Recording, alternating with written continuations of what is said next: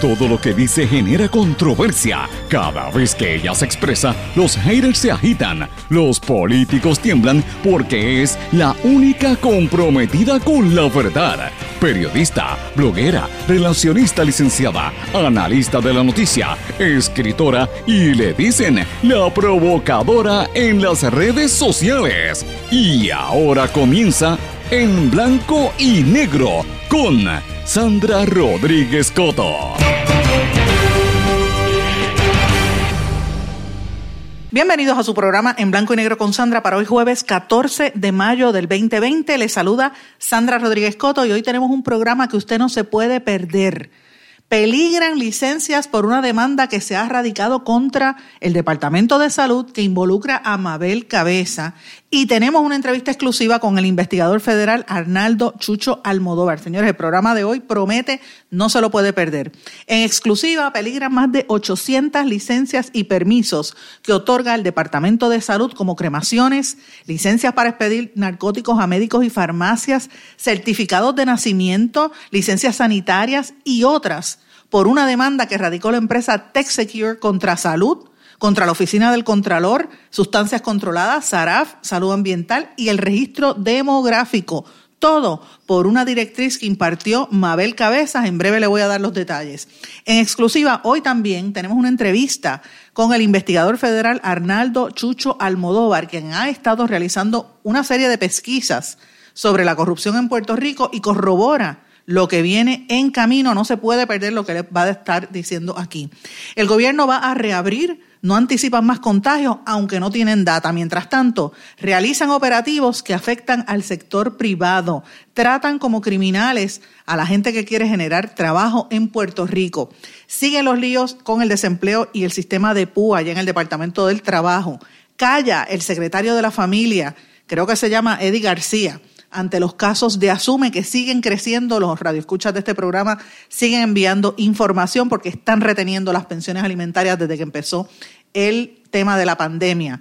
La gobernadora Wanda Vázquez dice que va a evaluar el propuesto Código Civil. Tomás Rivera Chats dejó abierto enmiendas ante la ola de críticas. Petrolera venezolana demanda por incumplimiento a excongresistas de la Florida que trabaja para ellos. Una vacuna contra el coronavirus finalmente podría estar lista dentro de un año, según la Unión Europea. Mientras tanto, Estados Unidos acusa a China de intentar robarle datos sobre la vacuna contra el coronavirus mediante ciberataques. Y hoy vamos a hablar, si nos da el tiempo, porque tenemos muchísimas informaciones además de esta, vamos a hablar del colonialismo informativo una añeja pandemia que está recorriendo en toda América Latina y queremos ver si nosotros estamos en esa. Estas y otras noticias las vamos a hablar hoy en blanco y negro con Sandra, que como todos los días les digo, y ustedes lo saben, este es un programa sindicalizado que se transmite por una serie de emisoras, las más fuertes en todas sus regiones en el área de Orocovis, Utuado, toda la zona de la montaña y el centro de Puerto Rico nos escucha por Cumbre 1470 AM. También nos puede escuchar por Cumbre 106.3 FM, que incluye también el área, eh, un poco del área norte, llega hasta Bayamón eh, y amplía la señal. X61, que es el 610 AM en Patillas y toda la zona sureste, o el 94.3 FM, que incluye Guayama, Yabucoa, Maunabo y otros pueblos en esa zona. WMDD, el 1480 AM en Fajardo, toda la zona este y noreste de Puerto Rico. Radio Grito, WGDL 1200 AM Lares, San Sebastián, toda esa zona. WYAC 930 AM Cabo Rojo, Mayagüez y toda la zona oeste. Siempre le doy las gracias a la gente que me está enviando información desde esta zona. WIAC 740 AM San Juan, todo Puerto Rico desde la zona metropolitana. Este programa también se transmite de manera digital por las plataformas www.redinformativa.live y a las 8 de la noche diferido por radioacromática.com que la consigue en esa dirección o por Tuning Radio. Además, este programa está ahora mismo transmitiéndose en todas las plataformas digitales, las páginas de las redes sociales de esas emisoras que les acabo de mencionar o nos pueden conseguir en nuestro podcast Anchor en la plataforma de Anchor, en SoundCloud y en otras plataformas también. Y como siempre les digo, yo espero sus mensajes, sus comentarios, me puede escribir en todas las redes sociales o también a nuestro correo electrónico en blanco y negro con sandra arroba gmail.com, pero venimos de lleno con las informaciones para el día de hoy. en blanco y negro con Sandra Rodríguez Coto. Lo tenían bien callado y no lo habían querido decir, pero siempre lo encontramos, mis amigos, y tenemos esta información y la estamos difundiendo en el día de hoy. Peligran más de 800 licencias y permisos que el Departamento de Salud otorgó en procesos como cremaciones, las licencias para expedir narcóticos a médicos y familias, los certificados de nacimiento, los certificados sanitarios o las licencias sanitarias y otras en una demanda que radicó la empresa TechSecure contra el Departamento de Salud, la Oficina del Contralor, la Oficina de Sustancias Controladas, SARAF, el, eh, Salud Ambiental y el Registro Demográfico. Señores, la demanda en nuestro poder eh, que la tenían bien escondida, se radicó el pasado 29 de marzo, pero no es hasta hoy que lo estamos revelando en exclusiva en este programa. Todo es por una decisión que tomó en su momento Mabel Cabeza sobre las operaciones de la plataforma www.renovacionesonline.com, una plataforma que opera la empresa TechSecure. O sea, si usted va a ir a buscar una licencia en el Departamento de Salud, le piden y hay un proceso que la puede hacer de manera online y esto lo opera esta compañía. Eh, y, ellos están alegando una serie de trato desigual, porque aparentemente esta señora Mabel Cabeza, que reitero, dijo en vistas públicas la semana pasada que ya no tenía poder, que ya no tomaba decisiones en el Departamento de Salud, pero la información la desmiente. Esta demanda es evidente que demuestra que ella sí tenía poder porque según alega esta empresa, TechSecure Inc., eh, dice que ellos le estaban pidiendo desde hacía mucho tiempo al, departamento que determinara hasta dónde llegaba, ¿verdad? Las funciones de ellos, porque ellos, el Departamento de Salud no les exigió un nuevo contrato, solamente le dijo que los iban a contratar por órdenes de servicio, después que llevaban un tiempo montando la... Ellos montaron la infraestructura pensando que se iban a quedar con el contrato, la, la montaron hace unos años, pero Mabel Cabeza trajo a otra empresa para que aprendiera cómo ellos manejaban o cómo ellos habían montado esta estructura para darle el contrato a la otra empresa. Eso es lo que da a entender esta demanda.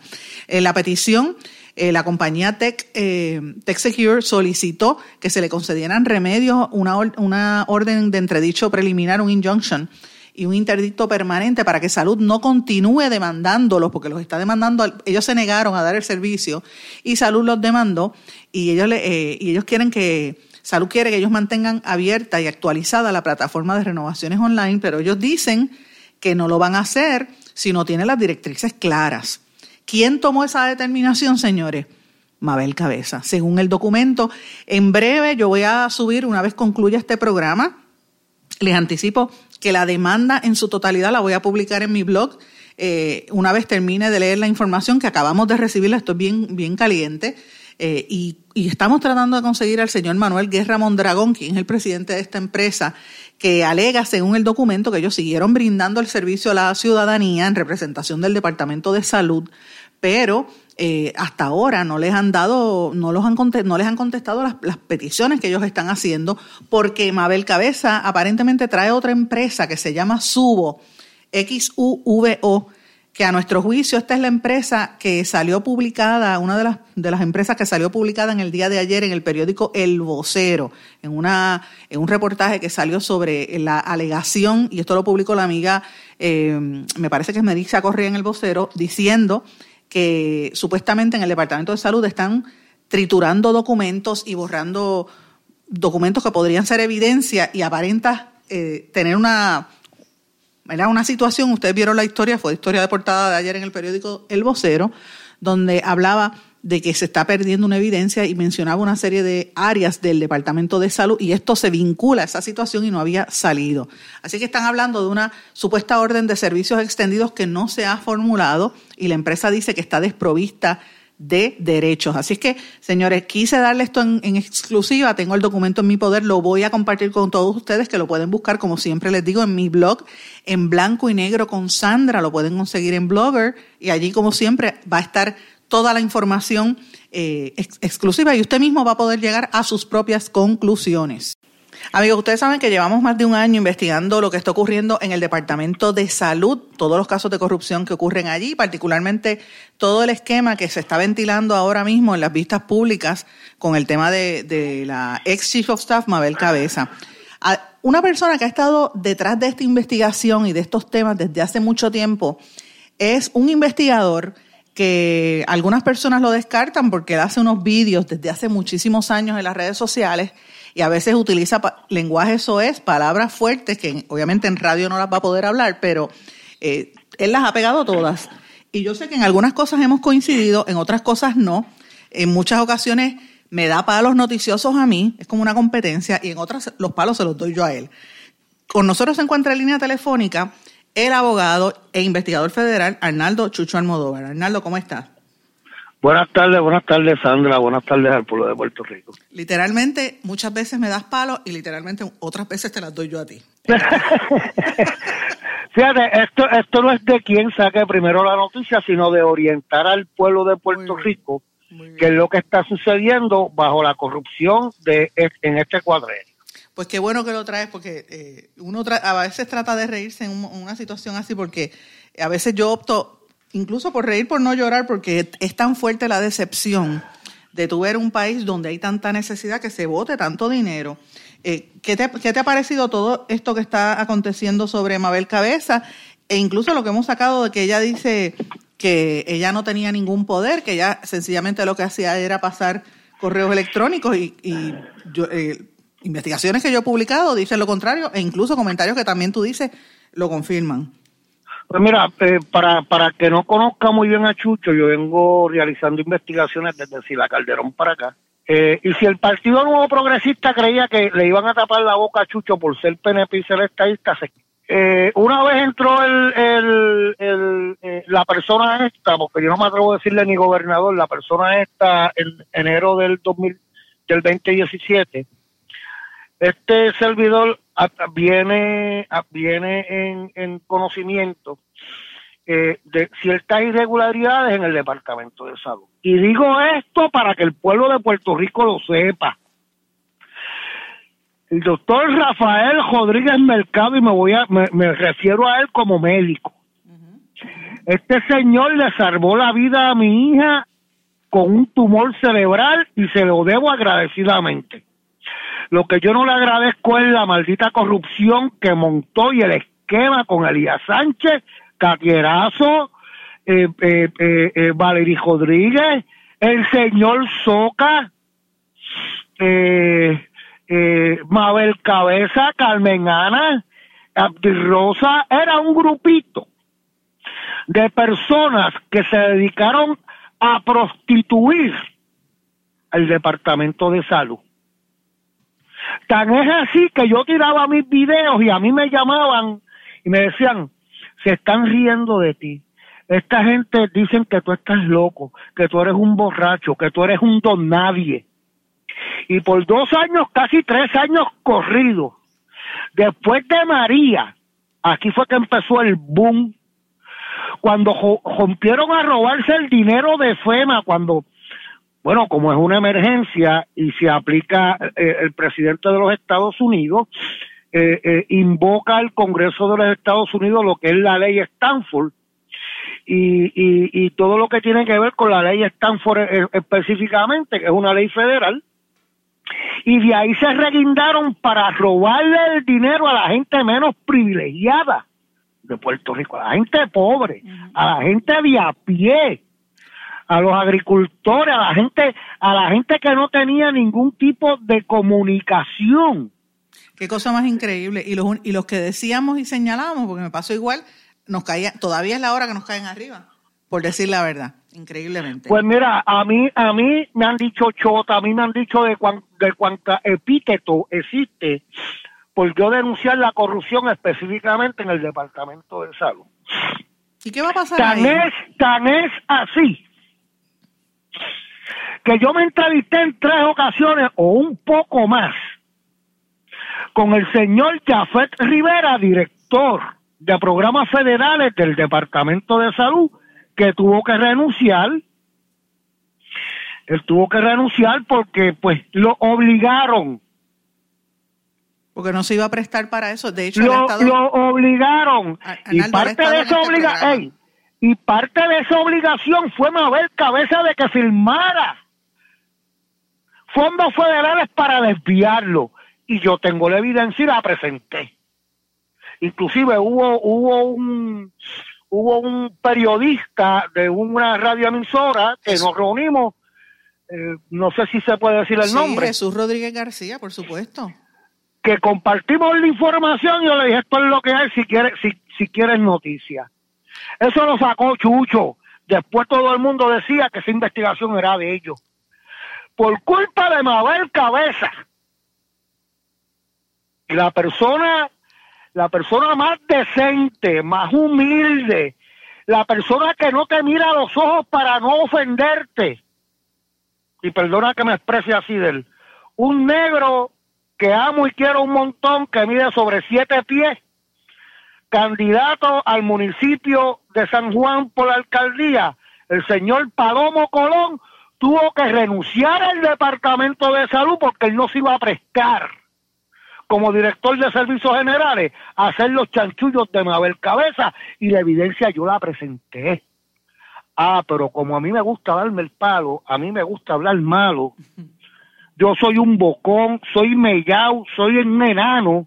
Pues a la gente parece que no le gustaba eso. Chucho, eh, déjame hacerte un planteamiento a los amigos Radio Escucha que quizás no conocen de este aspecto el señor Jafet Rivera ha estado en este programa, lo hemos entrevistado en varias ocasiones eh, y ha dicho unas informaciones contundentes. De hecho, eh, nos ha corroborado muchas de las investigaciones que nosotros hemos publicado aquí. Pero la pregunta que mucha gente se está haciendo ahora mismo y quería plantearte a ti a base de tu experiencia es, ¿qué tú crees que va a ocurrir en este caso, lo que está ocurriendo en la legislatura y con Mabel Cabeza? Mira, se me hace contraproducente de que el representante Juan Oscar Morales envía unos referidos a la justicia y al FBI y déjame ver cabeza afuera cuando cuando él, cuando al, la, FEI, eh, al FEI, perdóname, al FEI envió al FEI y envió a, a, a otro departamento. Escucha, estamos en, estamos en vivo, estamos en vivo en una entrevista. Hello. Sí, estamos aquí, estamos aquí, no te preocupes, es que eh, estaba hablando con uno de los inspectores federales que me está dando unas órdenes, eh, porque estoy en México y tengo que bajar para que el pueblo de Puerto Rico lo sepa, el Departamento de Salud lo sepa, este servidor en agosto entregó 49 carpetas de evidencia en el CDC de Atlanta porque desde, desde, el gobernador Aníbal Acevedo Vilá, que se aprobaron 18 millones de dólares para hacer un laboratorio de bioseguridad, ese dinero nunca, o sea, se lo robaron, hicieron una porquería de laboratorio y es como decir una casa abandonada, un estorbo público, que nadie sabe dónde está más que Chucho. Y pues eh, eh, las personas que trabajan en bioseguridad, que bioseguridad está eh, a la parte de abajo de veteranos frente a ciencias forenses. Basado en las carpetas, y tengo, yo creo que la posteé, yo creo no, yo posteé en la hoja de trámite de la investigación porque en Puerto Rico, cada vez que yo iba al edificio Amadeus con una investigación me decían que no. Y me decían que no. ¿Y por qué? Yo decía, mira, eh, yo estuve hablando con ciertas personas que no puedo decir nombre eh, por razones de confidencialidad. Y lo que me dijeron fue que en Puerto Rico hay dos bandos del FBI. Uno que estaba lidiado por Rosemilia. Rosemilia Rodríguez, la ex, la ex directora de... La, ex fiscal de Puerto Rico. Que está de asesora y otros porque querían hacer su trabajo. Una de las... Oye, Hazte esta pregunta y los periodistas nunca se han hecho esta pregunta en Puerto Rico. ¿Qué director del FBI en Puerto Rico hacía un media tools en redes sociales, en la televisión, en la radio y en la prensa diciendo vamos a arrestar, vamos a arrestar, vamos a arrestar? ¿Sabes por qué? La guerra era tan intensa entre Douglas Leff y Rosemilia y esto nadie se lo ha preguntado todavía que se fue de Puerto Rico porque no podía más. con la corrupción de Rosemilia. De hecho, Rosemilia está siendo investigada por dos casos específicamente en el Departamento de Justicia Federal en Washington. Uno es el caso de la hermana y otro es una demanda de acoso laboral contra un empleado del FBI. Sí, ese caso se ha ventilado y, vamos a, para precisar honestamente, en Puerto Rico, algunos periodistas hemos trabajado ese tema, pero específicamente quiero mencionar a Melissa Correa del Vocero, que sí ha dado seguimiento a ese tema. Pero, pero Chucho, volviendo a, salud, que, porque yo sé que tú, y, y por esas razones que te contacté, yo sé que tú has estado muy pendiente de esta situación e incluso has publicado noticias e informaciones que luego se corroboran constantemente del tema de Mabel Cabeza, eh, porque ella dijo unas, ella hizo unas declaraciones en las vistas públicas y otros de los que han comparecido allí también eh, contradictorias. E incluso eh, entró en una polémica con la ex secretaria interina, la doctora Concepción Quiñones del Hongo, con la misma Dil Rosa, ¿Qué va a pasar con ella? ¿Es cierto que ella no tenía ese poder en el Departamento de Salud? Que me lo diga a mí. Que me lo diga a mí. Que, que se para al frente de Chucho Almodóvar. Y que me diga a mí, yo no tenía poder. Ahí estamos hablando. ¿Tú me entiendes? Que me lo diga a mí. Que me lo diga a mí en mi cara. Para que tú veas, como de las 49 carpetas, le voy a decir, mira, y este email, y estos textos, y, este audio. O sea, la evidencia es tan para cual. Lo que mucha gente en pueblo de Puerto Rico está desesperada porque dice, diablo, Chucho, pero tú tienes tanta información y ¿por qué no arrestan? Pues mira, esto es bien sencillo. Las investigaciones a nivel federal no y no que y no es que no quiera denigrar a la policía de Puerto Rico, pero en Puerto Rico una persona llama, la policía hace la querella, consulta con el fiscal se levanta el expediente y acusan y ya.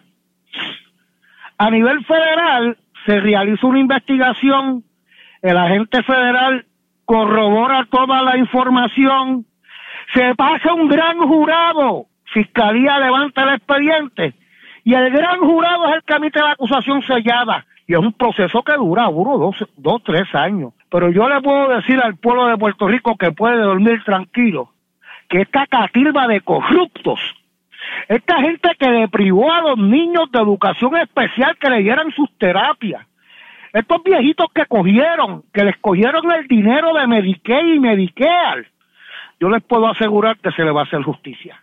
Y no justicia de Dios, porque aquí Dios no tiene culpa, se le va a hacer justicia. Y eso, eso se lo aseguro yo, como que llevo 24 años y medio realizando mi trabajo. Chucho y amigos Radio Escuchas, tengo que hacer una pausa. Regresamos en breve. No te vayas de línea, por favor, amigos. Regresamos enseguida. No se retiren. El análisis y la controversia continúa en breve, en blanco y negro, con Sandra Rodríguez Coto.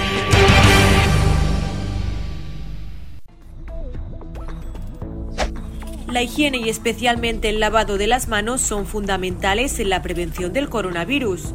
Lava tus manos por 20 segundos y sécalas con una toalla limpia. Es muy importante toser o estornudar en el codo ya que con las manos tocamos todo tipo de objetos y los gérmenes que recogemos podrían trasladarse a otras superficies como la maneta de la puerta o la computadora. Esta conducta repetida e inconsciente podría provocar que en el caso de tocar una superficie contaminada y llevarse la mano a la cara, se contrajera el virus. La OMS recomienda mantener una distancia de seguridad entre personas de unos 2 metros. Evita salir a la calle si no es estrictamente necesario. Puedes pedir tus compras por Internet y llevar a cabo actividades para estar entretenido. Y ya regresamos con el programa de la verdad, en blanco y negro, con Sandra Rodríguez Coto. Regresamos en blanco y negro con Sandra y continuamos en esta conversación en línea telefónica en algún lugar de México con el investigador Arnaldo Chucho Almodóvar. Chucho, aparte del Departamento de Salud, yo sé que estás, eh, te cogí en un momento difícil porque vas a, ir a hacer otra de tus investigaciones y regresas a los Estados Unidos, pero quiero preguntarte, el tema de recursos naturales, que te acuerdas que lo conversamos en aquel momento, yo te llamé también, cuando renunció incluso la ex secretaria eh, del Departamento de, Recursos Naturales. ¿En qué estatus está eso? Pues mira, eh, eh este, este, aquí, aquí, aquí yo llevé, y lo digo así, yo llevé eh, sobre una decena de testigos al quinto piso del edificio federal, se le tomaron declaraciones juradas y en su momento dado verán los arrestos también. Y aquí está manchado Tomás Rivera Chapa, que lo sepa. ¿En serio? Sí. Tomás Rivera Chat, pues, yo voy a tener un video ahorita de él para que el pueblo de Puerto Rico esté pendiente. Con una evidencia que Puerto Rico va a temblar, que no la tiene nadie en Puerto Rico. Y la voy a hacer guiando, saliendo de México, pasando la frontera para llegar a los Estados Unidos. Puerto Rico va a temblar, porque este charlatán, este mafioso, este corrupto y este pillo, en conjunto con un senador, que es que en Puerto Rico pasan cosas increíbles.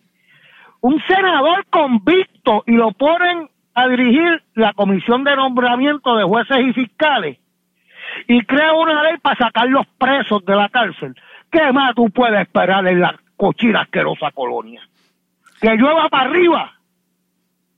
Vamos a ver qué va a pasar. Arnaldo, agradezco mucho que me hayas dado estos minutos para, para la entrevista. Vamos a mantenernos en contacto. Eh, cuando regreses a los Estados Unidos volvemos a hablar. Pues mira, Sandra, gracias a ti, gracias al pueblo de Puerto Rico. Y vuelvo y le repito, pueblo de Puerto Rico, estén tranquilos, porque el día cero se acerca. Yo no tengo el día de los arrestos, así que no me pregunten cuándo. Pero el día de el día cero está, o sea, en el countdown ya vamos por, por, por menos uno. Y cuando ese día llegue, la prensa de Puerto Rico va a decir, caramba, lo que decía Chucho, cosas que nunca me han dado credibilidad, solamente tú.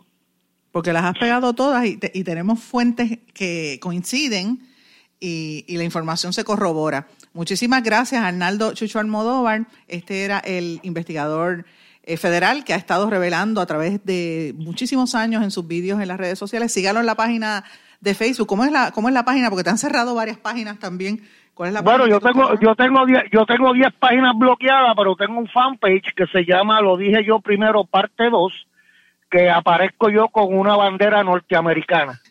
Ahí, este, muchísimas gracias. Este era Arnaldo Almodóvar. Bueno, ya ustedes escucharon a Arnaldo Chucho Almodóvar. Las expresiones que él hace, esas son sus opiniones, ¿verdad? No necesariamente son las opiniones que yo tengo. En algunas, yo bastante difiero de muchas de las cosas que él plantea.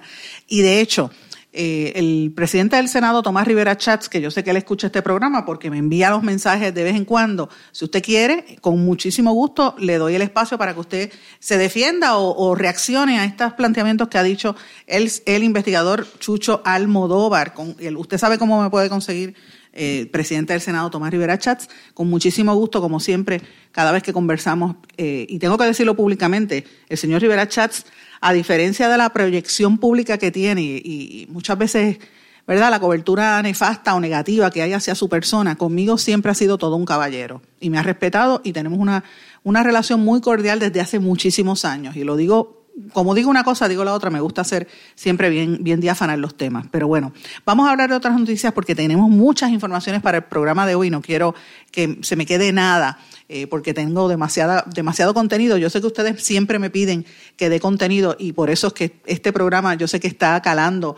Aunque lo oyen dos o tres gatos, como dicen por ahí, pero yo sé que está calando porque la cantidad de reacciones de ustedes a través de las redes sociales, a través de los correos electrónicos, de mi Facebook, de mi Twitter, es abrumadora y yo se lo agradezco. Gracias por su respaldo. Bueno, nosotros seguimos investigando el caso del Departamento de Asume. Eh, supuestamente hay un secretario que se llama, supuestamente, miren cómo yo digo, este, supuestamente Eddie, ¿cómo es que se llama? Eddie eh, García, si no me equivoco.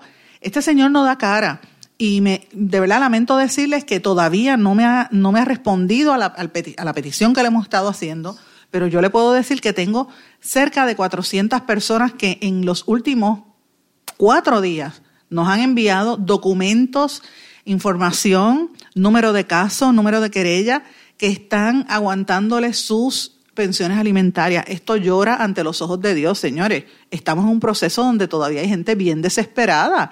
Entonces el gobierno reacciona de una manera y esto es ilógico. O sea, es, golpes al pueblo, golpes al pueblo. Yo no entiendo de qué manera esto se puede resolver. El gobierno está anunciando que va a haber, que dice que hay señales favorables hacia una reapertura económica el secretario de Salud, Lorenzo González, que últimamente no contesta llamada, lo he estado contactando y sé que está ocupado, pero voy a pedirle nuevamente que, vuelva a hablar con nosotros. No sé si es que estoy investigando y por eso no quiere eh, contestar, pero bueno, secretario de Salud asegura que nosotros nunca vimos el, supuesto pico que se esperaba para el 8 de mayo y dice que hay cierta normalización y que todos estábamos preparándonos para que esto pues se reabra, el sistema se reabra. Ciertamente la economía de Puerto Rico no se puede detener. Nosotros tenemos que, volver de alguna manera u otra a producir porque la gente no se puede morir de hambre. Ahora, yo tengo que decir, como digo una cosa, digo otra. Ustedes recordarán que en este espacio yo dije que el sector privado tenía que ser más activo en explicarle al país cómo ellos están preparándose, cómo están protegiendo a los empleados y más que nada que asumieran un rol de exigirle al gobierno, no de más allá de colaborar, de exigir. Porque muchas veces los líderes del sector privado como son contribuyentes políticos, no quieren quedar mal con, nadie y se quedan callados y permiten parte de esta situación. Pues miren, señores, lo que ha ocurrido durante el día de ayer, esto llora ante los ojos de Dios. El sector privado está esperando que venga una nueva apertura, como es lo, lo que han venido promoviendo, que vienen 2.000 empresas que han solicitado al Departamento del Trabajo para que les permitan abrir. ¿Cuál es la respuesta del gobierno a los que ya abrieron? Señores, los trataron como criminales, ¿sabes? Porque no es que no vaya OSHA, a investigar o, vaya al Departamento de Salud o vaya a la policía, no, o sea, eran operativos. Lo que hicieron ayer en el local del amigo Carlos López Lai en, Bella Group, eso es una cosa que tú dices, pero ¿qué es esto? ¿Sabes? No es que, y yo conversé con Carlos López Lai eh, y le dije, y conversamos, y, yo le dije, mira, no es que eh, esto es sorpresivo. Y él me dice que no está, no es que él esté en contra de que vengan, que vengan, pero la forma en que vienen como si fuera un operativo criminal, eh, lo que hace es que espanta a los, a los clientes y asusta a los trabajadores que dicen, espérate, para pasar un susto mejor me quedo en mi casa. Y los, y los clientes en las mismas. O sea, en otras palabras, el gobierno ha cerrado los negocios de las empresas por meses, ya llevamos desde febrero, marzo, abril, mayo, los tiene a punto de la quiebra a muchos de ellos y los pocos que están dando la batalla y abre, miren cómo los tratan como criminales. Miren, miren lo que les estoy diciendo. Tratan como criminales a los, em, a los a las empresas, no le dan dinero a la gente que está en necesidad. Mire lo que está pasando con Briseida Torres. Yo no sé qué es lo que está, cómo aquí le dan eh, oportunidad a la secretaria del Trabajo. Ella dice que que OSHA y que Hacienda y que la policía están haciendo estas visitas y que están haciendo estas visitas aleatorias y bla, bla, bla, y hace conferencia de prensa. Pero ¿y qué pasa con lo del sistema de PUA? ¿Dónde está el trabajo que tiene que estar haciendo de, agilizar la entrega del desempleo a tantos miles de personas? Yo sé que son muchos, pero ¿por qué tan lenta la, la situación? ¿Por qué tan lento la entrega de los 1.200 dólares del gobierno federal? De Hacienda, que yo sé que el secretario ha estado haciendo anuncios, dijo que iba otro un número grande de personas lo iba a recibir, pero hay una preocupación grande con la gente mayor, los que reciben el seguro social, que muchos no lo han recibido. Entonces, fíjense lo que les estoy planteando. Atacan como si fuesen criminales al sector privado. Dejan a la gente sin recibir adecuadamente y, se tardan, aguantan los chavos del Departamento del Trabajo con el caos que tiene esa señora allí pasa, eh, aguantan también lo del Departamento de Hacienda, que por cierto también afectan a las mamás solteras que devengan un mayor salario. Me estaba comentando una, amiga que es jueza que me escribió, de las muchas personas que me escribe a, las plataformas digitales de este programa.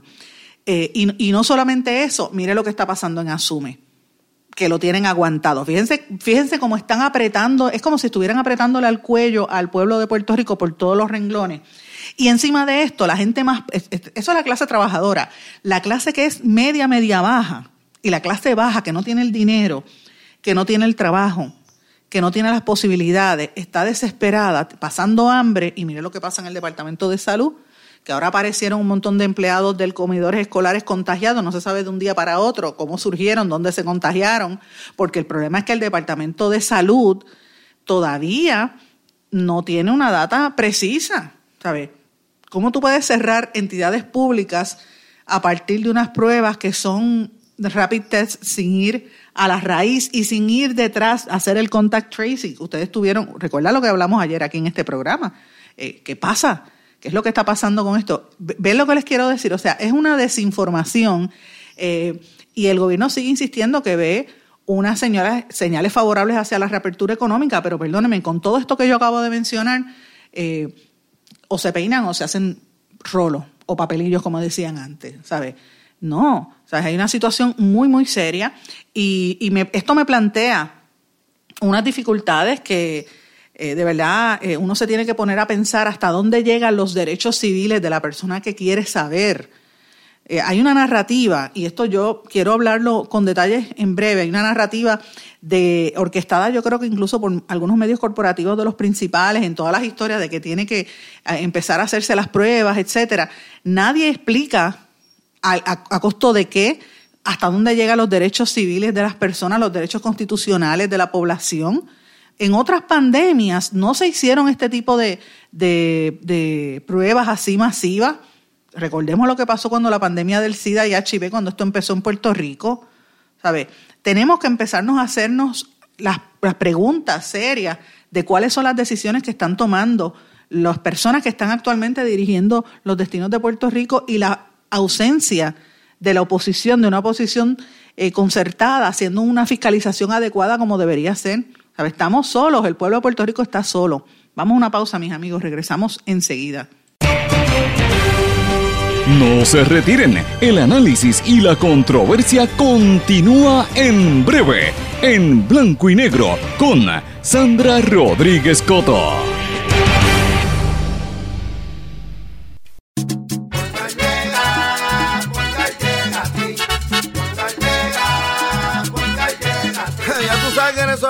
Responden, pero ahora botaron la ola, porque ya no importa en qué parte de la isla estés. Si tuviste un accidente, mi gente de Poingal le llega a tu casa o trabajo para que no te complique. Con servicio en todas partes de la isla y el mejor servicio al cliente. Por eso y mucho más, yo Piru lo digo, yo quiero Poingal. ¡Duro! Quites el dolor de cabeza con sus obligaciones de contabilidad con los servicios que presta Villalba y Villalba Company. Directo, personal y con sensibilidad humana. Lo que se busque un verdadero asesor de contabilidad para todo tipo de servicio de contabilidad, pago de IBU, pago de nómina, informes trimestrales y anuales y otros. Ofrecen servicio directo personalizado. Villalba y Villalba Company. Para orientaciones, su teléfono el 939-336-5774. 939-336-5774. 5774. Y ya regresamos con el programa de la verdad, en blanco y negro, con Sandra Rodríguez Coto. Regresamos a la parte final de En Blanco y Negro con Sandra. Bueno, ustedes me disculpan en el segmento anterior porque es que suena un poco desanimada porque es que uno mira las noticias y uno no ve una luz al final del, túnel realmente. Yo quiero compartir con ustedes un análisis que hizo el compañero Daniel Nina en el post antillano, licenciado Nina, donde está hablando precisamente de este tema del rastreo, si hay una violación a los derechos, y dice que eh, la narrativa, precisamente por los medios, es que eh, em, obviamente tienen que hacerse las pruebas. Y estamos hablando de las pruebas, pero lo que nadie explica es a costo de qué y dónde quedan los derechos civiles, los constitucionales en todo este proceso. Nadie hace referencia a la pandemia del SIDA, HIV, nadie dice que nunca se hicieron pruebas a toda la población en aquel momento. Eh, él menciona, y esto lo estoy citando a Daniel Nina, que cuando los cubanos en un, algún, en un momento lo hicieron, la crítica en Puerto Rico solamente decía que las pruebas en el momento en que estaba la epidemia del SIDA, el HIV, que, que Cuba hizo pruebas a todo el mundo, pues plantea este licenciado que aquí en Puerto Rico decían, ah, lo que pasa es que esos son sistemas totalitarios. Entonces, vamos a traerlo en el momento de ahora que estamos en medio de una pandemia. Plantea este licenciado Nina que Rusia, eh, eh, con excepción de Rusia, no hay ningún país que haya propuesto hacerle una prueba a toda la población. Eh, y ese es el control que ellos tienen ahora mismo. en, este, en este momento, irónicamente, en Cuba no están haciéndole pruebas a todo el mundo del COVID. En New Zealand, ¿verdad? Eh, tampoco lo hicieron ni en Vietnam. Eh, y obviamente es interesante, por ejemplo, en Vietnam no se han reportado que se sepa muertos por el COVID-19 y en Vietnam hay 91 millones de habitantes. ¿Qué es lo que está sucediendo? ¿Por qué? ¿Sabe? Yo, yo creo que aquí hace falta mayor información yo creo que hace más que nada que nos ponga a pensar a todos como pueblo. Yo los invito a que lean este, estos artículos en el Post Antillano, lo pueden buscar así mismo en las redes sociales, bien interesantes. Eh, y yo he conversado muchas veces con Daniel sobre estos temas, y es que a veces uno no mira en la entrelíneas de la discusión pública las situaciones que tenemos ante nuestros ojos. Eh, por eso es que ustedes van a escuchar que yo siempre trato de traer científicos, como hemos traído esta semana, para que nos hablen de los temas que no están discutiéndose eh, ¿verdad? En, profundidad en Puerto Rico. Bueno, la secretaria de Justicia apareció y dijo que el registro de la propiedad en Puerto Rico está en funciones, que están haciéndolo a través de un sistema computadorizado que se llama Caribe con K, que es una presentación electrónica, así que está diciendo que, que se mantiene al aire. Y la Comisión Estatal de Elecciones, por su parte, el presidente está diciendo que le va a solicitar a la Junta de Control Fiscal que le dé flexibilidad para contratar empleados porque muchos más podrían estar positivos al COVID.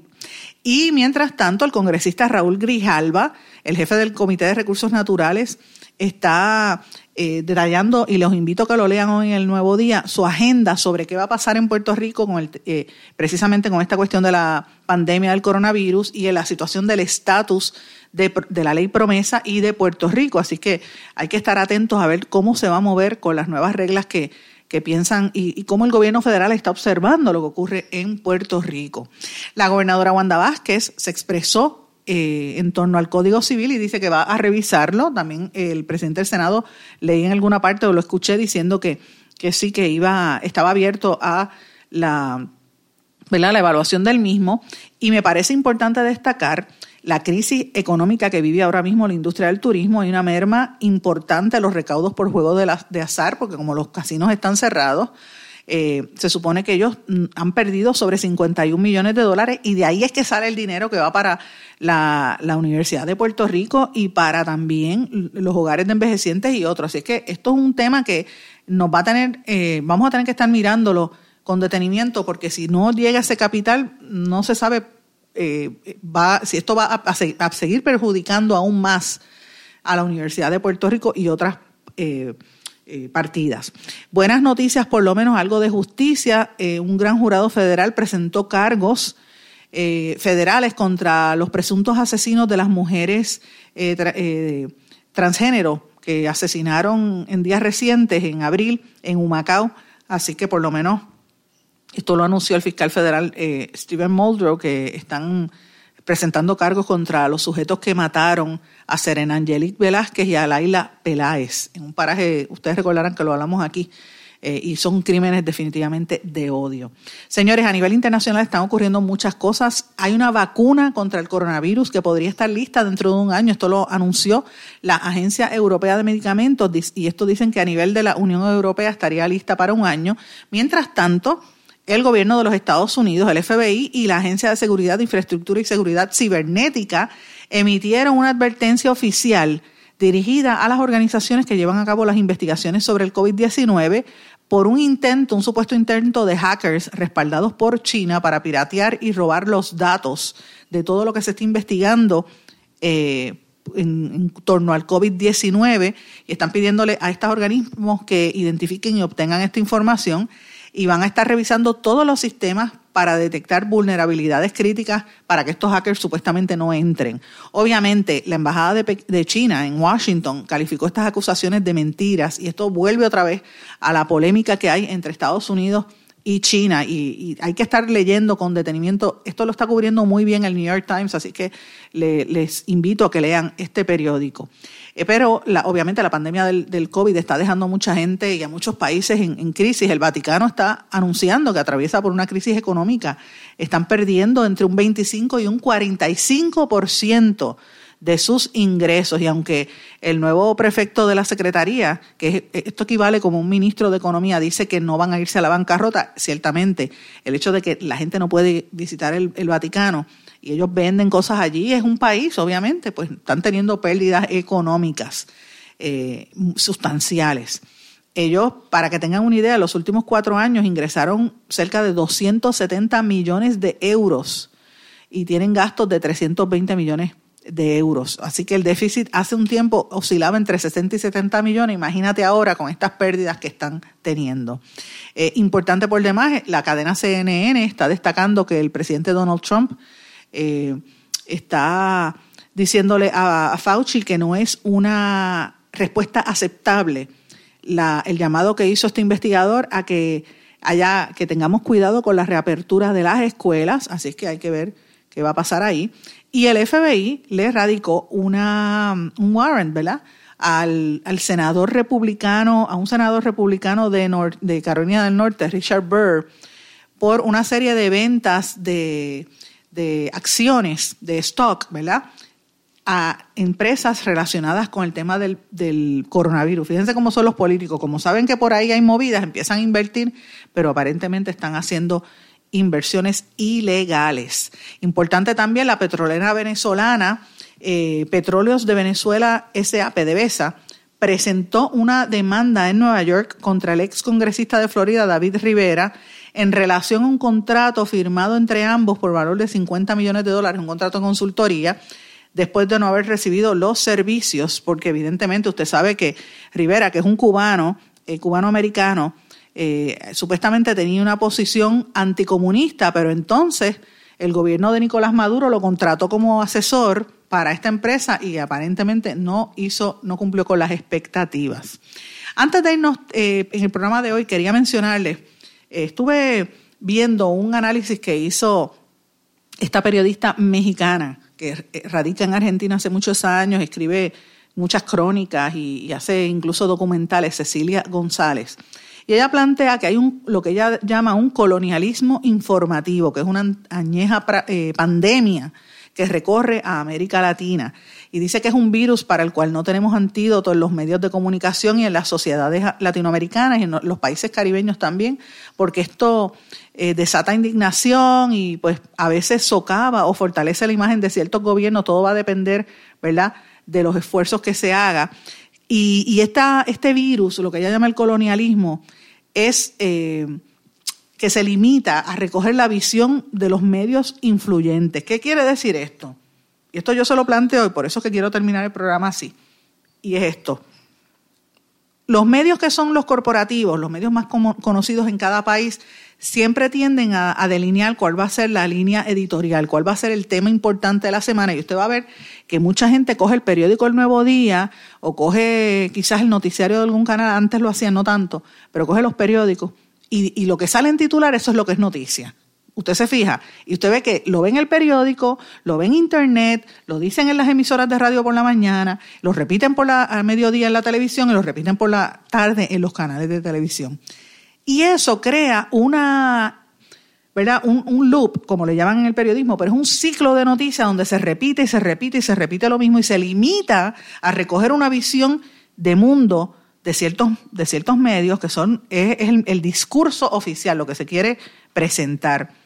Y esto, pues, a la larga perjudica a la gente. Esto no es exclusivo de Puerto Rico, esta periodista lo está trayendo a América Latina y mañana con más tiempo vamos a hacer este análisis porque el tiempo nos está traicionando. Pero el punto que les quiero traer, amigos, que ustedes ven que yo hablo de diferentes medios, pero siempre es importante tener información propia. Por eso es que en este espacio usted siempre va a ver que vamos a tratar de traer exclusivas o noticias que estamos trabajando de, de diversos temas que a veces no necesariamente ni siquiera la recogen en los medios principales porque no cae en su agenda noticiosa, vienen y la descubren dos y tres semanas después. Pero ya el pueblo las tiene. Por eso yo siempre les, les insto a ustedes a que busquen diferentes fuentes informativas. No se conforme con leer un solo periódico, no se conforme con escuchar un solo programa. Tiene que monitorear diferente y usted va a llegar a sus propias conclusiones. El medio, por lo general, mucha gente en los medios cae en el error de menospreciar la inteligencia del pueblo. Y eso es un, eso es garrafal, un error garrafal.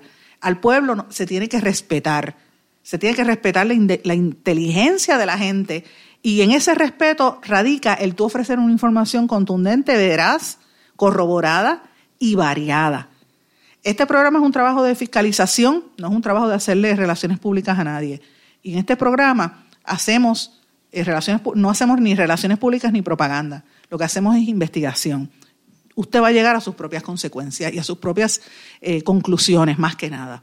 Pero le invito a que siempre mire eso y como dice Cecilia González, esta periodista mexicana, eh, es una especie de colonialismo informativo porque pretenden tenernos como si fuéramos colonia, como si, el, ciudadano no tuviera la oportunidad de mirar en otras alternativas. Así que siempre lo invito a que busque otras alternativas, que exprese sus opiniones y me encanta que me lo hagan todo el tiempo. Ustedes saben que yo me tomo el tiempo y trato de contestarle a la mayor cantidad de personas posible, eh, sobre todo cuando usted me escribe a las redes sociales en Facebook, Sandra Rodríguez Coto, en Twitter e Instagram, SRC Sandra, o a mi email en blanco y negro con Sandra arroba gmail.com. Será hasta mañana. Que pasen todos. Muy buenas tardes.